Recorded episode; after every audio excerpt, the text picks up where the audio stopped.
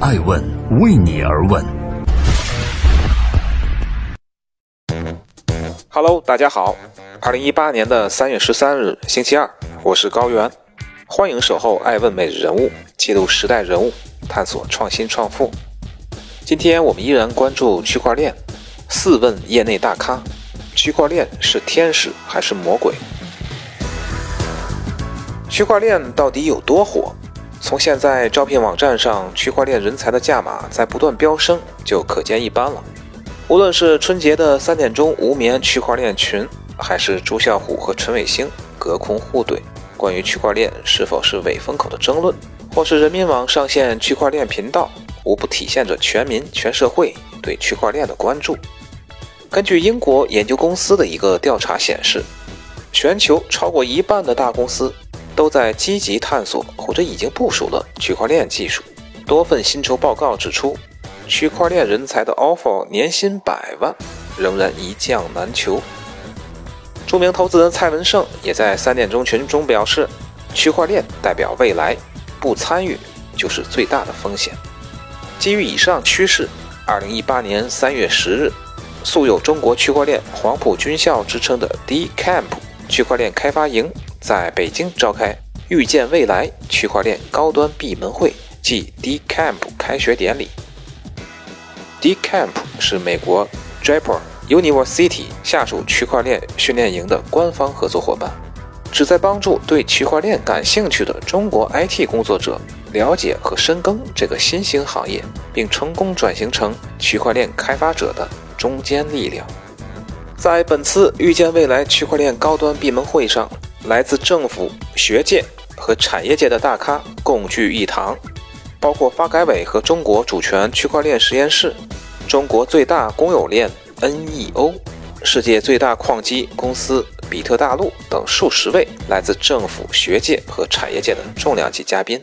向与会者共同揭开了区块链的神秘面纱。艾文人物就大家最关心的四个问题，专访了 Decamp 的发起人、北京区块链创新中心联合发起人张嘉晨、，Decamp 联合发起人。北京区块链创新中心联合发起人武珊珊，Blockchain Global 的创始人以及 CEO Sam 李，主权区块链技术联合实验室主任，治理能力大数据应用技术国家工程实验室副主任陈峰博士。以下为对话实录。大家好，欢迎收听《爱问每日人物》，我是高原。区块链最有价值的应用场景到底是什么？区块链技术自身尚处于快速发展的初级阶段。那么现在、未来最有价值的应用场景到底是什么呢？现在是应该是做的相对比较多的，做的规模比较大的这种的，就是在跨境交易的时候啊，因为他们很多银行之间会做用区块链来做。但是在国内的话，国内用的比较多的呢是所谓用它的不可篡改的这个特性。那这个不可篡改特性怎么来理解呢？就你比方说，我们这个可能大家看到有一些是在做这个食品溯源，比方这原产地是哪儿，然后中间层层的这个运输交易是怎么来的啊？那他把这部分那个信息然后放在区块链上，那整个信息就不可篡改的。而我们也在做了一个应用，是在做什么？就是做这个。呃，图片的版权，啊，是跟那个摄影协会他们做的。比方说，有些摄影家他做了一个，呃，拍摄一张照片，觉得特别好，啊，然后希望去申请一个版权。这时候，这个协会这边可能会给出一个啊，说这个是照片是这个摄影家什么时间拍摄的，啊，就类似于给这么一个证书。那这个证书怎么来？就类似于需要一个公证，对吧？那我们就用这个区块链把这个照片和它的这个公证信息，然后放在了这个这个区块链上。这样的话，就每一张照片都有一个版权号，啊，就是相当于是说这个，它是协会的行为啊。场景上的话，我觉得，嗯，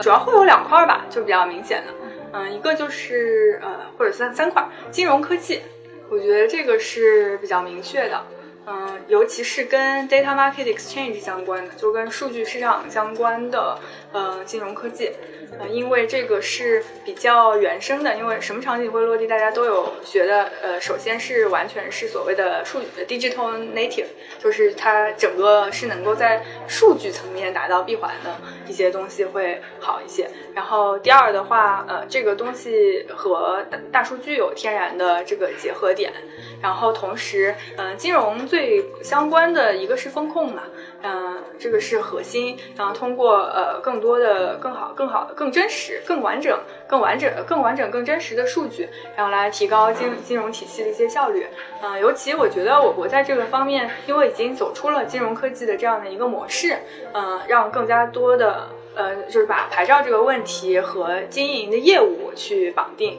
但是让做科技的创业公司可以进来提供技术，呃，这个模式是很适应区块链目前的这样的一个现状的。然后也就是说，传统的金融机构不一定要用自己的这个 IT 团队来开发呃这样的东西，但是你可以在体外有小团队开发一些呃这方面的呃一些技术之后，再去跟这些场景做一个整合。我觉得这个是。相对来说，呃，比较明确的。然后国外的话，现在，呃，比较落地的是在，嗯，支付这个领域，然后是呢能够很明显的看到是有成本的降低和速度的这样的一个提升的，嗯。然后另外一大块呢是跟内容产业相结合，嗯，内容产业因为也是一个数据原生，就是 digital native 的这个概念，全都是，呃，数字化的东西。然后它有这个版权，呃，产权不能确确立的这样的一个问题。嗯，通过跟区块链的结合，能够去很好的解决这个产业当中的呃一些问题。呃，它是可能比较能够先落地的面对消费者的一些应用。嗯，这样的话，我们也看国际上有一些项目，比方说像 Steam，现在已经有每个月有几百万的这个活跃的用户。嗯，虽然说不能跟微信相提并论，但是它也已经是开始跑起来了这样的一个东西。不过相对来说，我会觉得内容行业也许是更适合大公司去做的这样的一个事情。嗯，因为内容的核心是流量和 IP 嘛，然后这个相对来说，现有的这个巨头的资源是比较呃集中的，而且这是它的主业务。嗯，所以说我觉得可能金融科技会更适合创业公司。呃，内容产业的话的中。局可能是呃大公司更加有优势的。第三块就是我刚刚演讲的时候也讲到，可能大家没有呃特别明确的把它说出来或者意识到的，就是监管科技。其实说 RegTech 这个东西跟 和区块链啊听上去很奇怪，但是其实区块链是很适合进行一些监管科技的啊，不管是关于就是资金流的更好的一些追溯，呃，包括就反洗钱，嗯等等。因为现在宏观经济研究很多的呃模式不是特别科学的一个原因。其中之一是因为，其实你并不知道什么 M 零、M 一、M 二多是多少嘛，这大概是一个估算。然后你也不知道是不是别人已经把保险柜里的这个票据拿去再抵押了。那如果说能够很好的用到区块链的技术，再加上一个身份系统的话，其实呃类似的一些概念是很有助于呃监管更加清楚的了解金融体系的一些情况。行，呃，我再加两个点，就是，呃，从呃这个社会中，其实呃和这个社会中的生产量，我们足够于呃，就是让大家都呃富有起来。呃，我举的富有不是大家有自己的车、自己的飞机、自己的游艇，对吧？我指的富有是至少是呃呃回家睡觉不会饿肚子。至少就是呃有个地方可以睡觉不淋呃不漏雨，呃这种呃那就是 UN 的 twenty thirty goals，呃是我觉得啊可以在 twenty thirty 之前也能达到的，对吧？那呃怎么达到呢？呃我觉得呃动摇两个点，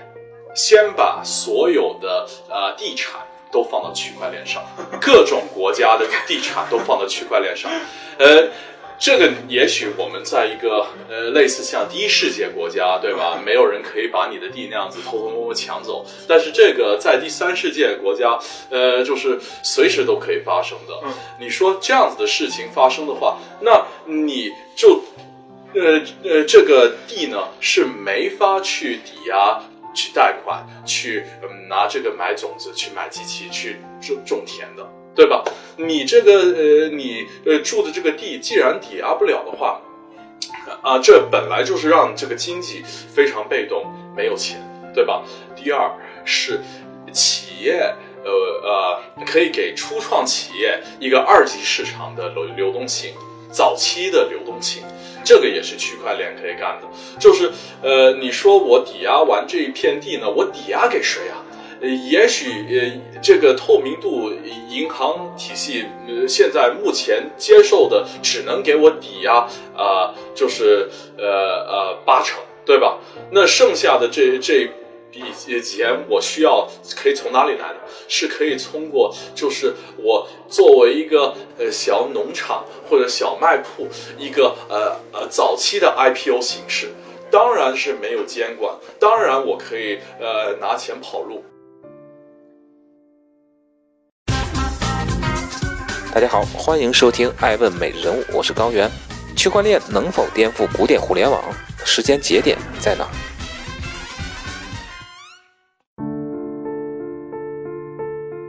陈伟星与朱啸虎的互撕，从年前原本双方各自搭台唱戏，表达对区块链不同的看法，最后升级为年后的指名道姓的决裂声明。这场论战囊括了大半个创投圈，也同时将创投圈割裂为两个阵营：以朱啸虎为代表的古典互联网派和陈伟星为代表的区块链派。古典互联网派认为，当前的区块链风口是骗子行当。ICO 只不过是借机割普通市民的韭菜，而区块链派则高调拥护区块链，认为区块链必将颠覆现有的互联网体系。那么，区块链技术究竟能否颠覆古典互联网呢？如果会，时间节点在什么地方？觉得可能更加像是，呃。移动通信领域，然后说二 G 会向三 G 转型，三 G 会向四 G 转型一样，然后确实它是一个结构性的机会，所以嗯，当这种大的产业升级的时候，是有可能产生新的呃一些就是头部的这样的一个项目，这些项目的。当然，就区块链呃上面的这个头部项目可能跟传统的巨头是不一样的，因为它原生的这个逻辑并不是就是先垄断市场，然后再呃。收是在提高提价的这样的一个逻辑，它是一个不同的逻辑嘛，嗯，但是就是在这样的一个大框架下，就是有些人会去，有些巨头也会去拥抱这个东西，有一些小公司会做起来，所以我我可以确定的是，最后的终局一定与今天不同。但是是谁颠覆了谁，这不好说。因为你说那微软还是呃古典原始软件，但是它确实完成了几次重要转型，包括苹果也是。嗯，苹果曾经一度已经非常不酷了。嗯，乔布斯被赶走的时候，苹果非常低迷，但是它也可以 come back。所以说，我觉得呃新的机会对大家都是公平的。我只能说，但是当然，更多的和微软和苹果同期的公司现在都已经。不在了，那所以说，我觉得终局会是怎么样，不能确定，但是一定与今天不同。嗯，我觉得这个，嗯，首先就是区块链它是不是颠覆性的技术，这个东西本身是业内有 debate 的，因为有很多人会说它不是颠覆性的技术，它只是就跟 AI 一样，它是基于原来的很多技术，那现在因为现有的条件，呃，能够更好的进行应用，但是它颠覆的是什么？我觉得更多的可能是商业社会的结构和模式。比如说，我们拿一个很简单的例子来说，比如说智能合约。那智能合约这个东西的提出，其实也是在九四年，可能跟可能跟互联网那个时候是差不多的。但是它一旦上链之后就不一样了。那比如原来我们我们需要离婚律师，然后来帮我们打官司。那现在我 smart contract，对吧？A A 出轨了。这个时候最好到时候我那可能不是一个好的 example。还是我还是我们说欠债吧，欠债会对不对？或我们打赌，我们今天赌球嘛？你是说是西甲赢还是还是谁赢？那么这个这个东西上链之后，它能够 programmable 的自动执行。那那我觉得那是这个是真正能够以后把你就可以想象，我们以后很多的就是商业社会结构会被这个打破。我觉得这是会有一个重塑的过程的。那么，但是同时也应该看到，区块链这种就是它是一种大规模协作式的技术。凡是这样的技术，就跟就跟 Internet 一样，它是需要一定的时间的。它一定是需要一定的时间、一定的 ups and downs，然后泡沫泡破破了之后，但也一定会留下非常新的、非常非常好、非常大的公司。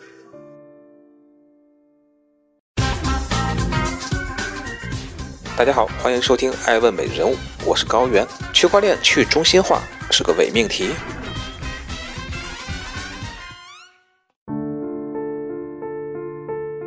朱啸虎有一个观点，就是百分之九十九点九九的区块链项目最后都是绕着圈子去 ICO，想挣这部分钱。还有一种观点是，区块链的去中心化实际上是伪命题。比如币安网其实就是一个中心化的机构，包括很多新币在币安网上发布的时候都要交好几亿，差不多募资的一半都要交给币安。所以币安网是去掉别人的中心化，建立自己的中心化，这到底是怎么回事呢？首先，嗯，现在行业确实有很多并没有还没有达到它的就最终的这样的一个愿景。然后有一些是技术的原因，有一些是呃其他方面的原因。但是我想提出的是，在任何其他的领域，呃，大家都不会对于一个东西的中心化，嗯，好像立刻提出一些批评。嗯，所以说，嗯，也许这也是一件好事，因为你立了一个旗，说，呃，我这个东西是要保护，呃，就是中小用户的，嗯，等等，然后我是一个更公平的平台，因此你就受到了更多的舆论的监督，并且，嗯，如果公众对于这个非常不满意的话，就是在这个圈子对这非常不满意的话，他们开始会做新的一些项目。这个事情其实可以在，嗯，就是比特币这个事情上也能。看得到，包括大家对于比特币核是不是核心开发者只有几个人在控制这个代码呀，还是说是不是有些巨头已经控制大量的矿机，都是持续在不断讨论的啊，并且因此有一些人觉得这是个问题的人，他会出来说，哎，所以我应该自己做一个新的共识机制啊啊，或者说我应该呃要求社区改良你的这种投票模式啊，这其实就是嗯，这本身就是一种创新，嗯，就是说。不然的话，我现在嗯，巨头的一些做法好像都是理所当然的。区块链技术，我我更多的讲的是它所谓的去中介化，而不是去中心化。为什么说这个去中介化和去中心化它是不一样的呢？就是刚才我讲的，就对于这个企业级的应用啊，所有东西都是受控的，对吧？就是你比方说，我在企业里我用一百台机器去做这个信用的背书，那这这一百台机器一定是指定的。所以，对于这大部分的应用来讲，它其实更多的是说这个受控节点的这类的这个应用场景。所以就是，所以就刚才我讲，就是这个这一类场景，你说它完全去中心化吗？其实并没有。你想节点哪个节点能加到我这个系统里来，一定是可控的，对吧？一定是有中心的，比方说管理员在管理这些节点。所以，对于大部分的应用来讲，其实它都是我们称为所谓这个去中介化，就是可能是不需要一个中介的一个机构去做信用的背书，而是靠我很多的节点去，大家共同为某一个节点做信用背书。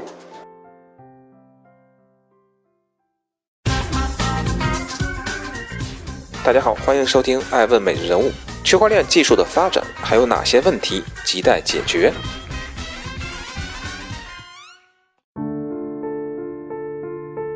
投资领域对区块链的关注度持续升温。自比特币开始，区块链技术开始在多个应用领域进行探索。纳斯达克、纽约证券交易所、花旗银行等海外金融机构也在尝试开展区块链金融的业务创新。但目前国内的区块链在底层协议、应用和标准等方面都不成熟，多处于实验阶段。那么，区块链技术的发展还有哪些问题亟待解决呢？其实现在大家一直在用区块链的时候，经常遇到一个问题是什么？就是这个交易的那个时间过长。嗯啊，这个交易呃，就是呃，你比方说，如果我们把区块链看作是一个不可篡改的这么一个数据库的话，嗯嗯啊，它的性能和数据库的性能就差了可能这几百万倍的这么一个这么一个差异。所以，因为我因因什么原因造成的呢？就是因为，比方数据库，我可能就是通过这个几个节点。就可以确认这个一次这个，比方说一个数据一个操作，而对于这个区块链来讲，那它的它为了达到这个就是全网上的一个共识，它可能会需要很多的一个操作，数据才能够扩散出去，所以话它这个这个周期就相对比较长，所以所以现在来讲就是，呃比较成熟的这个技术去做这个区块链应用的话，如果是这种大规模的这种交易的时候，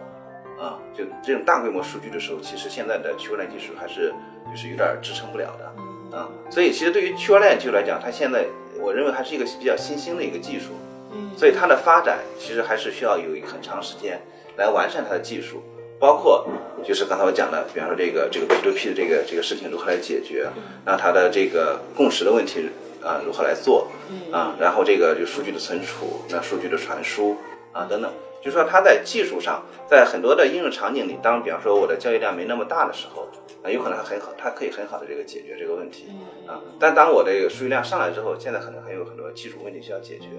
你比方说像这个大家一今年也比较火的，包括去年比较火的像人工智能，对对吧？你像人工智能，其实在五十年代的时候就已经开始有人在做，啊，然后后来发现这一条路走走不下去，然后就慢慢的有降温降下来了，然后到现在，比方大数据的支撑，然后又开始又起来，所以它一定是有一个技术沉淀的过程，才能够说，比方说像现在这个人工智能，几乎说所有地方都在讲人工智能，而且是真的就实实在在地在解决一些实际的问题了。而区块链技术的发展的话，它其实还是需要一定的时间来积累，啊，所以我倒觉得对于这个区块链来讲，就是其实现在我觉得是更多的是关注于整个技术，啊，如何用这个技术和这个真的是实实在在的一些实体经济相结合起来，这样的话就是用现在实体经济当中的问题来推动区块链技术的发展，啊，这样的话就是不会出现像刚才讲的像什么空气币啊什么之类的啊出现这些问题。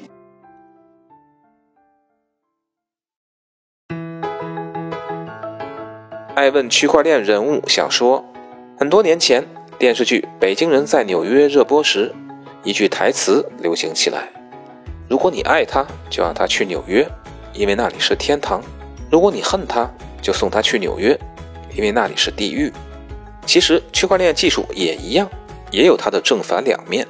如果用区块链技术做空气币，被割韭菜的大众就会感觉进了地狱。反之，如果用它去解决真实应用场景中的信任问题，降低社会的信用成本，改善实体经济遇到的瓶颈，那么区块链技术就能给我们带来美好的天堂。无论现在那些向区块链技术开炮的人，还是将区块链技术神化的人，其实都在走向两个极端。链圈一天，人间一年。面对区块链的风口，只有当更多的人参与到区块链行业，脚踏实地。砥砺前行，才会让该技术的应用潜力真实的浮现出来，从而造福全人类。